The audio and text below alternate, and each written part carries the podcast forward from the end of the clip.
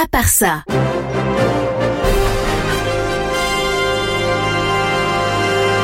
Le non essentiel de l'info en pas continu. Aujourd'hui, jeudi 19 janvier, alors il n'y a pas eu de podcast hier et avant-hier parce que je faisais grève en avance par solidarité. Aujourd'hui, les Français se mobilisent pour que l'âge de départ à la retraite ne soit pas repoussé. Ça veut dire des grèves dans les transports en commun, entre autres. Par exemple, si vous êtes à Paris, ça veut dire un métro bondé, des RER annulés, des gens hyper stressés dans les couloirs. Alors que d'habitude, on a plutôt un, métro bondé, des RER annulés, des gens stressés dans les couloirs. En fait, ça va être comme d'hab, fait. Bon, moi j'aime bien Emmanuel Macron parce qu'avec 80% des Français qui sont contre la réforme des retraites, il croit encore que ça va passer. Il a dit, je cite, qu'il ne croyait pas à une victoire de l'irresponsabilité. Oh, c'est mignon. Alors qu'en vrai, ce qui aurait été irresponsable, par exemple, ça aurait été de supprimer l'ISF au nom d'un ruissellement qui n'existe pas, par exemple, ou, ou de vendre les aéroports de Paris alors qu'ils sont hyper rentables. Ça, ce serait irresponsable. Heureusement, personne n'est assez fou, t'imagines l'enfer Tiens, sinon, à propos d'âge, euh, moi j'ai appris aujourd'hui que j'étais trop vieux pour aller en boîte de nuit. C'est un sondage qui a été fait euh, sur les Anglais.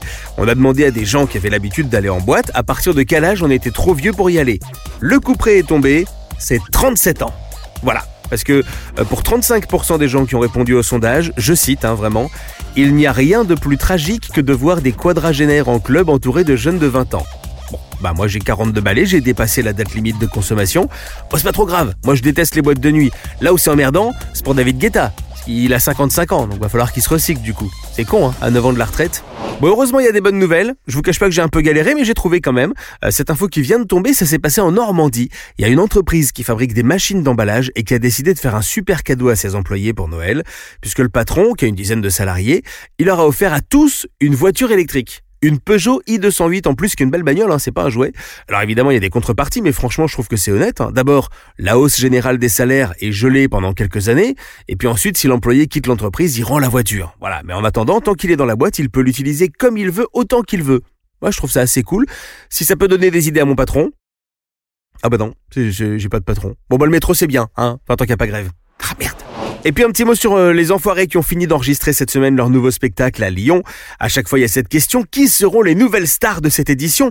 L'année dernière, il y avait quand même Thomas Pesquet et Kylian Mbappé, ça met la barre super haute.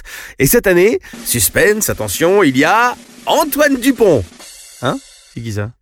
Un joueur de rugby. Bon, d'accord, ok. Et attention, il y a Germain Louvet. C'est un danseur.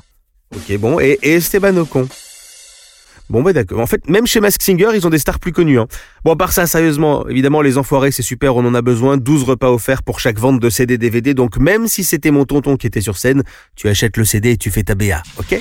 Pour ne rien rater du non essentiel de l'info, abonne-toi et à demain.